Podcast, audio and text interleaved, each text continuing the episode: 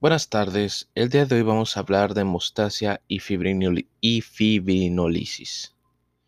Esto es de Fisiología Médica de Boron, Polpet, tercera edición. Y con este capítulo vamos a iniciar una serie de otros seis capítulos donde seguiremos hablando más que nada de la hemostasia fisiológica, la coagulación, la nueva cascada de coagulación, la biología de estos sistemas, el modelo basado en el modelo de la coagulación y la terapia trombolítica. Esto como parte de un entendimiento completo de estos temas. Van a ser episodios cortos, espero. Gracias. Hemostasia y fibrinolisis. Ya hemos visto que dos requisitos esenciales del sistema circulatorio son que la sangre debe ser líquida y que no deben existir fugas a través de las paredes de los vasos sanguíneos. El cumplimiento de estos dos requisitos, ah, el cumplimiento de estos dos requisitos es el cometido de la maquinaria fibrinolítica y hemostática.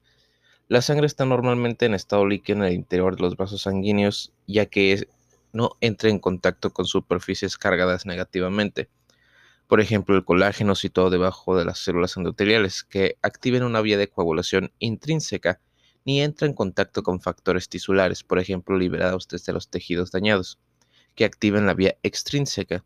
Además, las vías trombolíticas mantienen a raya a las vías de la coagulación. De hecho, el plasma contiene proteínas que pueden ser convertidas a proteasas que digieren la fibrina y que por tanto lisan los coágulos sanguíneos. La demostasia del griego hemos, sangre y estasis, estabilidad o prevención de la hemorragia, puede lograrse mediante cuatro métodos. El primero es la vasoconstricción, el segundo el aumento de la presión capilar, tres formación de un tapón plaquetario en caso de sangrado capilar y cuatro coagulación o formación de un coágulo. La vasoconstricción, contribuye a la hemostasia ya que, como se comentó anteriormente, aumenta la presión crítica de cierre y de este modo colapsa los vasos que tienen una presión intravascular inferior a la presión crítica de cierre. La constricción vascular también está promovida por productos químicos secundarios procedentes de la formación del tapón plaquetario y por la coagulación. Por ejemplo, las paquetas activadas liberan vasoconstrictores como tromboxano A2, TXA2 y serotonina 5HT. Además, la trombina, uno de los productos más importantes de la maquinaria de la coagulación, activa el endotelio para que libere endotelina, ET1, eh, que es el vasoconstrictor fisiológico más potente. El aumento de la presión tisular contribuye a la hemostasia porque disminuye la presión transmural, que es la diferencia entre la presión intravascular y la presión tisular. La presión transmural es el principal determinante del radio del vaso sanguíneo. Dada la relación de cuarta potencia entre el flujo y entre el flujo y el radio de un vaso sanguíneo, un aumento en la presión tisular que provoque que el radio disminuya por 2 disminuirá el flujo a 16. Nos aprovecharemos de este principio cuando presionemos con un dedo sobre un pequeño corte para detener el sangrado. Un torniquete aumenta la presión extravascular y de este modo puede tener una hemorragia arterial en una extremidad. Por último, los cirujanos aplican de manera sistemática este principio cuando colocan las pinzas hemostáticas para controlar los puntos sangrantes. En los dos apartados siguientes comentaremos el tercer y el cuarto método de hemostasia, como son la formación del tapón plaquetario y la coagulación. Las plaquetas pueden tamponar agujeros en los vasos sanguíneos. Las, plaquetas taponan brechas pequeñas en el endotelio vascular de una forma sumamente controlada. La formación del tapón es un proceso que se divide en varias fases, adhesión, activación y agregación. Adhesión.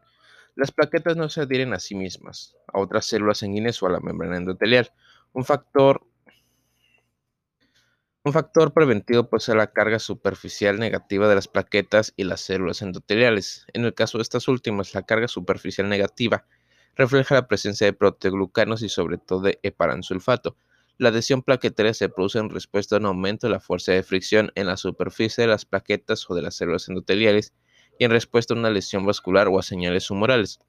La adhesión plaquetaria o unión de las plaquetas entre sí a otros componentes está mediada por los receptores plaquetarios que son glucoproteínas de la membrana plaquetaria. Estos receptores plaquetarios son proteínas integrales de membrana que pertenecen a una clase de receptores de la matriz conocidos como integrinas. Estas integrinas suelen ser heterodímeros, heterodímeros unidos por enlaces disulfuro Un, un ligando presente de forma natural en el plasma sanguíneo es el factor de von Willebrand, VWF, que es una glucoproteína fabricada por las células endoteliales y los megacariocitos. El factor de von Willebrand está en los cuerpos de Babel Palace, en las células endoteliales y en los gránulos alfa de las plaquetas. Una fricción alta, ciertas citocinas y la hipoxia desencadena la liberación del factor de von Willebrand desde las células endoteliales. El factor de von Willebrand es un receptor, se une al receptor plaquetario conocido como glucoproteína IBIA, GPIB-IBA, IA, que es un dímero de GPIB unido a una GPIA. una brecha en el endotelio expone los receptores plaquetarios a ligandos que son componentes de la matriz subendotelial. Dentro de estos ligandos están el colágeno, que se une a la proteína GPIA2A y a la fibronectina y la laminina, y ambos se unen a la GPIC2A, que también está en la plaqueta. Activación. La unión de estos ligandos o de otros componentes, por ejemplo trombina, que comentaremos más adelante, provoca un cambio de la configuración de los receptores plaquetarios que da lugar al inicio de una cascada de señalización intracelular que conduce a un fenómeno exótico conocido como reacción de liberación o activación plaquetaria. La cascada de la traducción la cascada de transducción de la señal implica la actividad de la fosfolipasa C y un flujo entrante de calcio. Las plaquetas activas realizan una exocitosis del contenido de sus gránulos densos de almacenaje, entre los que destacamos ATP, ADP, serotonina y calcio. Las plaquetas activas también realizan una exocitosis del contenido de sus gránulos alfa, que contienen varias proteínas, incluyendo una multitud de factores de crecimiento y tres factores homostáticos. El factor de von Willebrand por ejemplo, y dos factores de la coagulación que comentaremos más adelante, el factor 5 y el fibrinógeno. Las plaquetas activadas también utilizan ciclooxigenasa para iniciar la degradación del ácido araquidónico a tromboxano A2, el cual libera. La activación plaquetaria también se asocia a cambios morfológicos conforme las plaquetas van extendiendo en primer lugar un amplio lamilipodio y después numerosos filopodios pseudodigitales. Agregación. Las moléculas de señalización liberadas por las plaquetas activas amplifican la respuesta de activación plaquetaria. El ADP, que es un receptor P2Y12. En las plaquetas, la serotonina y el tromboxano A activan a otras plaquetas y este reclutamiento promueve la agregación plaquetaria. El ácido acetilsalicílico, que es un inhibidor de la ciclooxigenasa, COX, inhibe la coagulación al reducir la liberación de tromboxano A2. Otro antiagregante plaquetario como el clopidogrel actúa inhibiendo los receptores P2Y12 de la superficie de la plaqueta. Como ya hemos señalado, el factor von Willebrand liberado por las plaquetas activadas se une al receptor plaquetario GP1B1A, activando de este modo incluso a más plaquetas y estableciendo puentes moleculares entre ellas. La activación plaquetaria también induce un cambio de configuración en GP2B23A, que es otro receptor plaquetario, dotándole de la capacidad para unirse al fibrinógeno. De este modo, y como resultado del cambio de la configuración de GP2B3A, el fibrinógeno que siempre está presente en la sangre establece puentes entre las plaquetas y participa en la formación de un tapón plaquetario. Como veremos más adelante, el fibrinógeno, una vez escindido de la trombina, también desempeña un cometido crucial en la coagulación. Una cascada controlada de proteólisis crea un coágulo sanguíneo. Un coágulo sanguíneo es una masa semisólida de plaquetas y fibrina atrapadas en una malla de fibrina donde hay eritrocitos, leucocitos y suero. Un trombo también es un coágulo sanguíneo, aunque el término suele reservarse para un coágulo intravascular. De este modo, un coágulo sanguíneo formado por una zona de piel lesionada normalmente no se denomina trombo, una composición relativa de los trombos varía según el lugar de la trombosis, es decir, donde se forma el trombo. En los coágulos de la circulación arterial la proporción de plaquetas es mayor, mientras que en la circulación venosa la proporción de fibrina de los coágulos es mayor. La formación del tapón plaquetario y de la coagulación de la sangre son acontecimientos relacionados pero diferentes que pueden ocurrir en paralelo o faltando uno de los dos. Como veremos más adelante, las plaquetas activadas pueden liberar cantidades pequeñas de algunos factores, por ejemplo calcio, que desempeñan cometidos en la coagulación de la sangre. Por el contrario, y como ya hemos señalado, algunos factores de la coagulación, por ejemplo trombina y fibrinógeno, pueden desempeñar algún papel en la formación del tampón plaquetario. De este modo, la comunicación cruzada entre la maquinaria implicada en la formación del tapón plaquetario y la formación del coágulo ayuda a coordinar la hemostasia. El sistema cardiovascular mantiene normalmente un equilibrio precario entre ambos estados patológicos. Por una parte, una coagulación inadecuada condicionaría la fuga de sangre por el sistema vascular y a la larga conduciría a la hipovolemia. Por el otro, una coagulación hiperactiva conduciría a trombosis y en último término el cese del flujo sanguíneo. El sistema cardiovascular logra este equilibrio por el estado antitrombótico, es decir, anticoagulante, y el protrombótico, que es el procoagulante, gracias a una gama de componentes de la pared vascular y la sangre. La promoción de un estado antitrombótico de una función normal de las células endoteliales que revisten todas las superficies luminales del sistema vascular.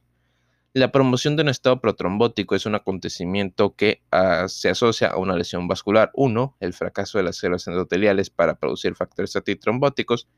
Y dos, la eliminación física o lesión de las células endoteliales, lo que permite que la sangre entre en contacto con factores trombogénicos que descansan debajo del endotelio. La promoción de un estado protrombótico también se produce, como ya hemos señalado, a consecuencia de la activación de las plaquetas por cualquiera de los ligandos que se unen a receptores plaquetarios. Por ejemplo, cuando las plaquetas fluyen a través de válvulas cardíacas artificiales, las fuerzas de fricción pueden activarlas. Según la visión clásica, la coagulación puede venir precipitada en dos secuencias diferentes, la vía intrínseca y la vía extrínseca. La vía intrínseca es la que se activa cuando la sangre entra en contacto con una superficie cargada negativamente. En el laboratorio podemos imitar este proceso colocando la sangre en el interior de un tubo de cristal. La vía extrínseca se activa cuando la sangre entra en contacto con material procedente de membranas celulares dañadas. En ambos casos, el incidente precipitante desencadena una reacción en cadena que convierte los precursores de otros factores en otros factores activados, los cuales catalizan a su vez la conversión de otros precursores en otros factores activados y así, sucesivamente. La mayoría de estos precursores son simógenos que dan lugar a factores activados que son serina-proteasas. De este modo, la proteólisis controlada desempeña un papel crucial en la amplificación de las señales de coagulación. Sin embargo, las cascadas no ocurren en la fase líquida de la sangre ya, que la concentración de cada uno de los factores es baja. En el caso de la vía intrínseca, la reacción en cadena se produce fundamentalmente en la membrana de las plaquetas activadas. En el caso de la vía extrínseca, las reacciones ocurren fundamentalmente en un factor tisular unido a la membrana.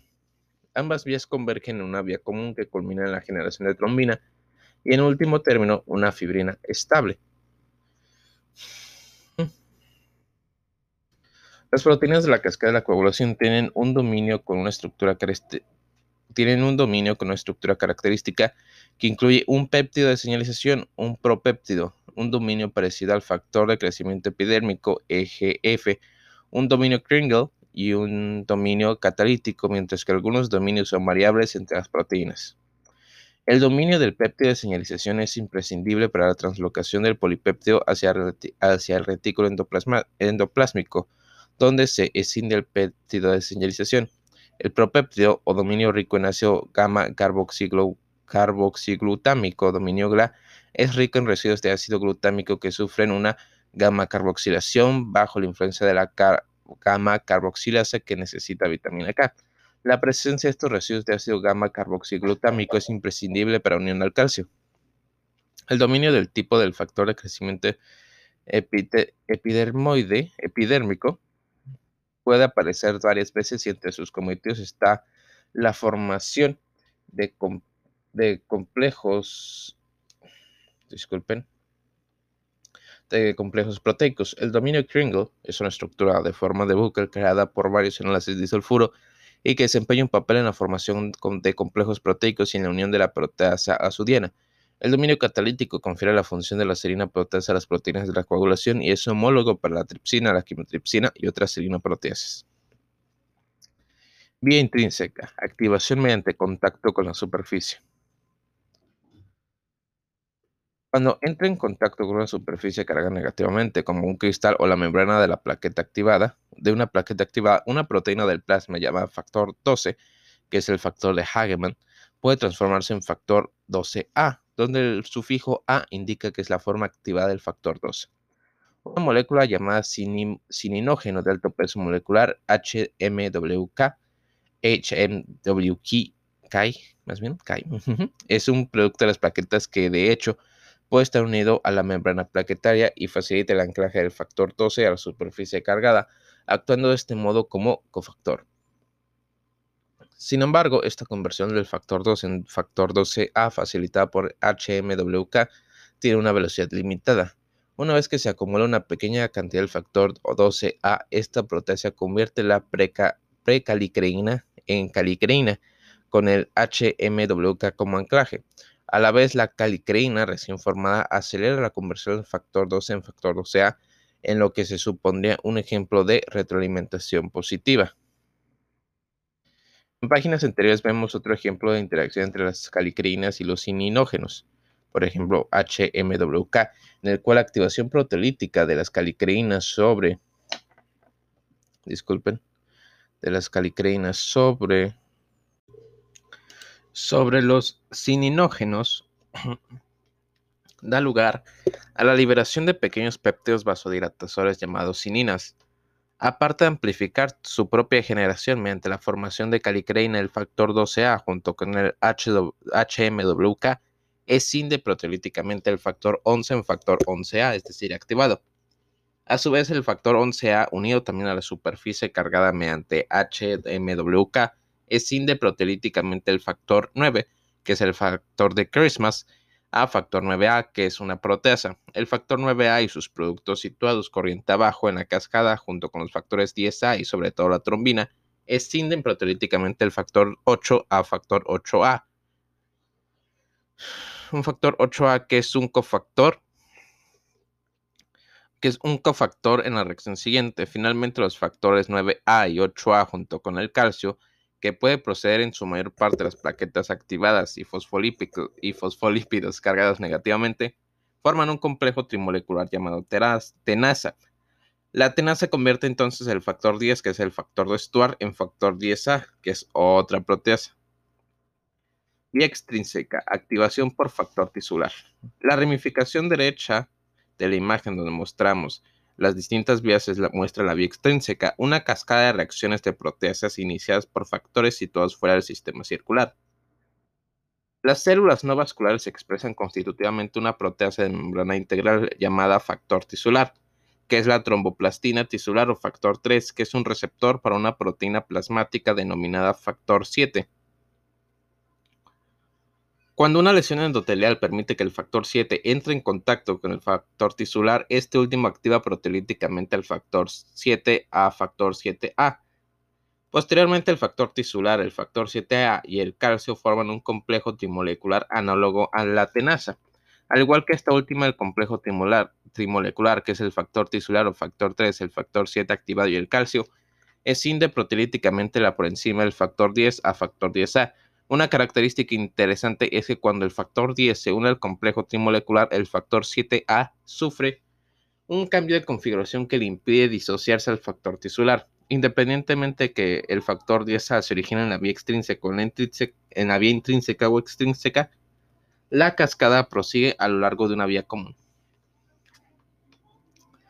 Vía común. El factor 10A procedente de la vía intrínseca o extrínseca es la primera proteasa de la vía común.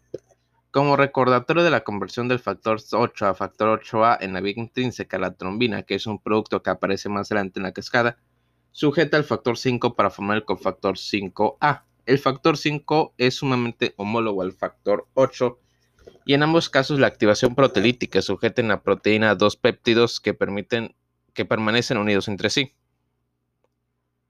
Los factores 10A y 5A junto con el calcio y fosfolípidos forman otro complejo trimolecular llamado protrombinasa. La protrombinasa actúa sobre una proteína plasmática llamada protrombina para formar trombina. La trombina es la proteasa central en la cascada de la coagulación y es responsable de tres acciones principales. La primera es la activación de componentes situados corriente abajo en la, en la cascada de coagulación. La principal función de la trombina es catalizar la proteólisis del fibrinógeno. Mediante la escisión de la cadena a alfa, librando fibronopéptido A, y escindiendo la cadena beta B beta, liberando fibrinopéptido B. La liberación del fibrinopéptido da lugar a la formación de monómeros de fibrina que aún son solubles. Los monómeros de fibrina compuestos ahora de cadenas alfa, beta y gamma se polimerizan espontáneamente para formar un gel de polímeros de fibrina que atrapa las células sanguíneas. La trombina activa también al factor 13 hacia el factor TCA, el cual actúa como mediador de los enlaces cruzados covalentes de las cadenas alfa y gamma de los polímeros de fibrina para formar una malla llamada fibrina estable, que es incluso menos soluble que la fibrina. Retroalimentación positiva en varios puntos y todos corriente arriba en la cascada de coagulación. Punto número 2. La trombina puede catalizar la formación de trombina nueva a partir de protrombina y también puede catalizar la formación de los cofactores 5A y 8A. Punto número 3. Acciones parácrinas que influyen sobre la hemostasia. En primer lugar, la trombina provoca que las células endoteliales liberen óxido nítrico, prostaglandina 1, ADP, factor de von Willebrand y activador del plasminógeno tisular. El segundo lugar, en segundo lugar, la trombina puede activar a las plaquetas a través del PAR1, un receptor activado para que pertenece activado por proteasas que pertenece a la familia de los receptores acoplados a proteína G. De este modo, la trombina es un componente crucial en la comunicación cruzada molecular indicada anteriormente entre la activación plaquetaria y la coagulación sanguínea, necesarias ambas para la formación óptima del coágulo. Por otra parte, la trombina es un catalizador potente para la activación plaquetaria, y por otra las plaquetas activas ofrecen una superficie óptima para la vía intrínseca dando lugar a una génesis adicional de trombina.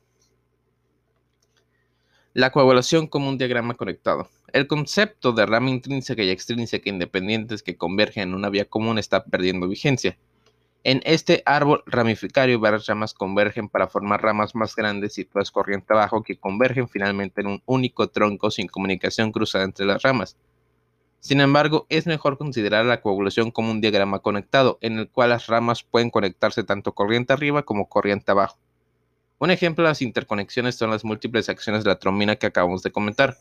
Otro ejemplo es el complejo trimolecular de factor tisular, factor 3, factor 7A y calcio de la vía extrínseca que activa los factores 9 y 11 de la vía intrínseca. En otra dirección, los factores 9A y 10A de la vía intrínseca pueden activar el factor 7 de la vía extrínseca.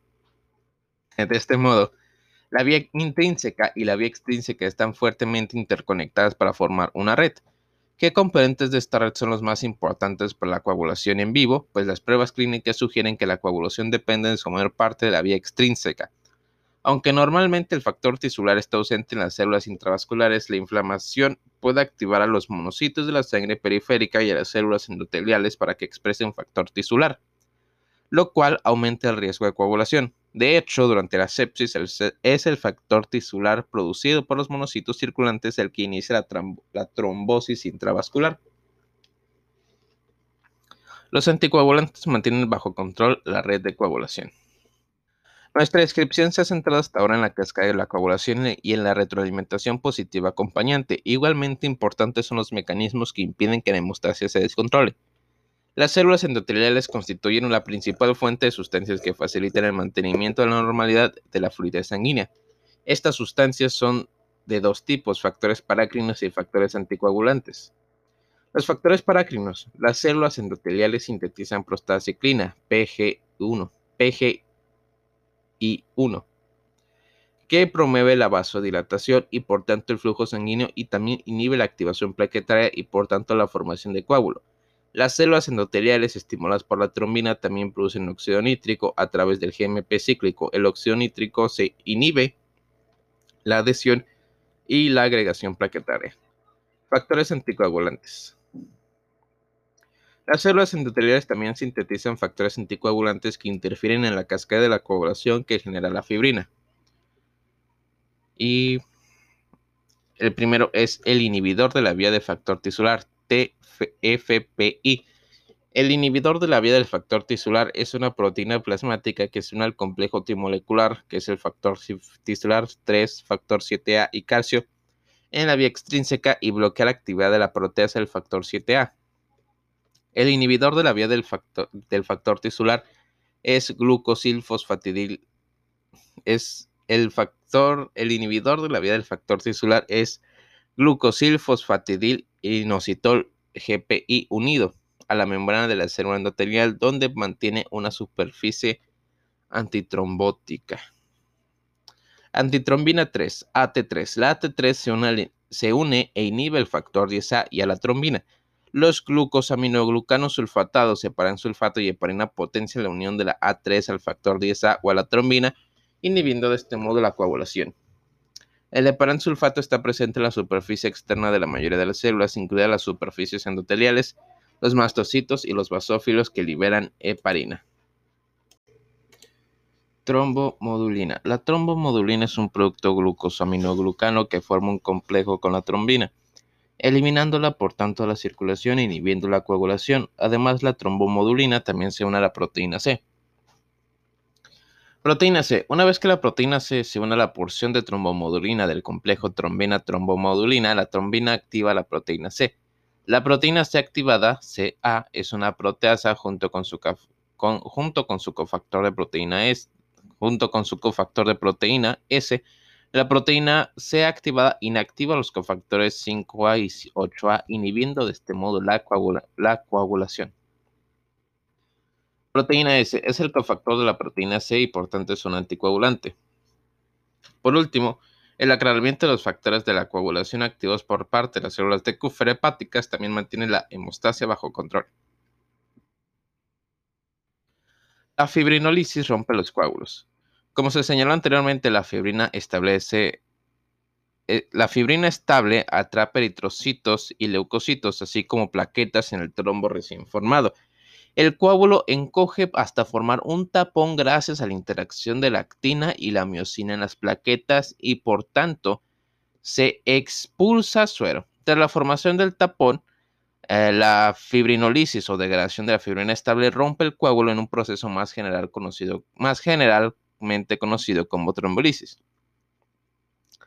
El proceso de la fibrinolisis comienza con la conversión del plasminógeno en plasmina en un proceso catalizado por uno de los dos siguientes activadores, plasminógeno de tipo tisular o activador del plasminógeno de tipo urosinasa.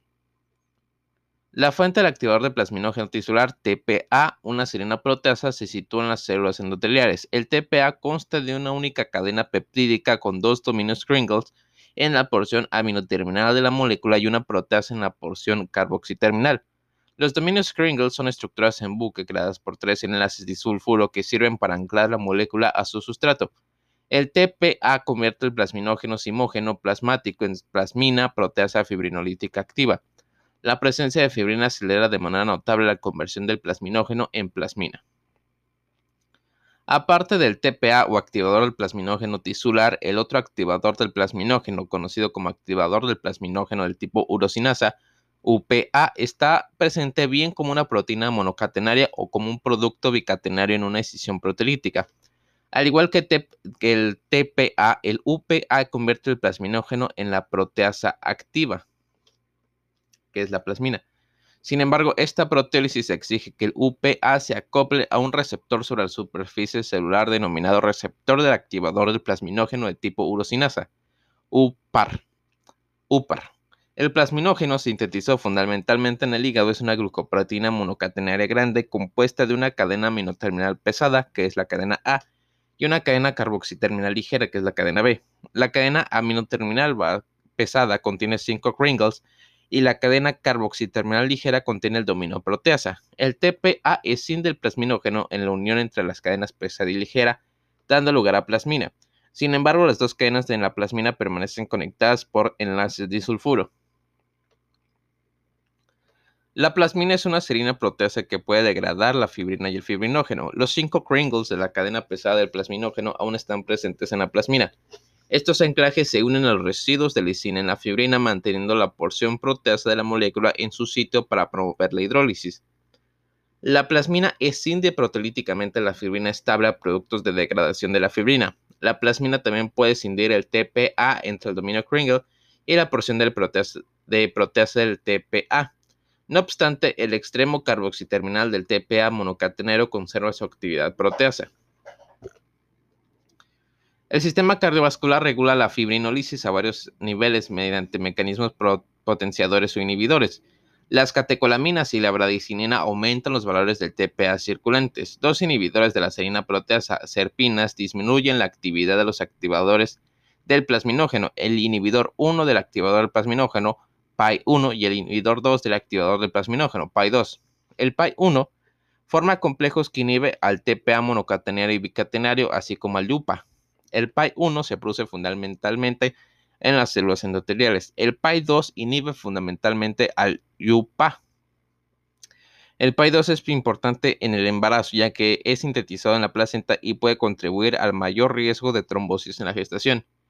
Es interesante señalar que la proteína C activada, como hemos visto anteriormente, inhibe la coagulación, también inhibe el PAI-1 y el PAI-2, facilitando por tanto la fibrinolisis. Solamente una serpina tiene como diana la plasmina, la alfa-2 antiplasmina A2AP, sintetizada en el hígado, el riñón y otros tejidos. Cuando la plasmina no está unida a la fibrina, es decir, cuando la plasmina está en solución libre, la alfa-2AP establece complejos con la plasmina y la, inactiva con rapidez. Sin embargo, cuando la plasmina está unida a residuos de lisina en la fibrina, la inhibición por parte de la A2AP está notablemente reducida. Y en otras palabras, la mera presencia de un coágulo, es decir, la fibrina, promueve la degradación de su coágulo, es decir, la fibronilisis. Fibro, no, fibrinolisis, perdón.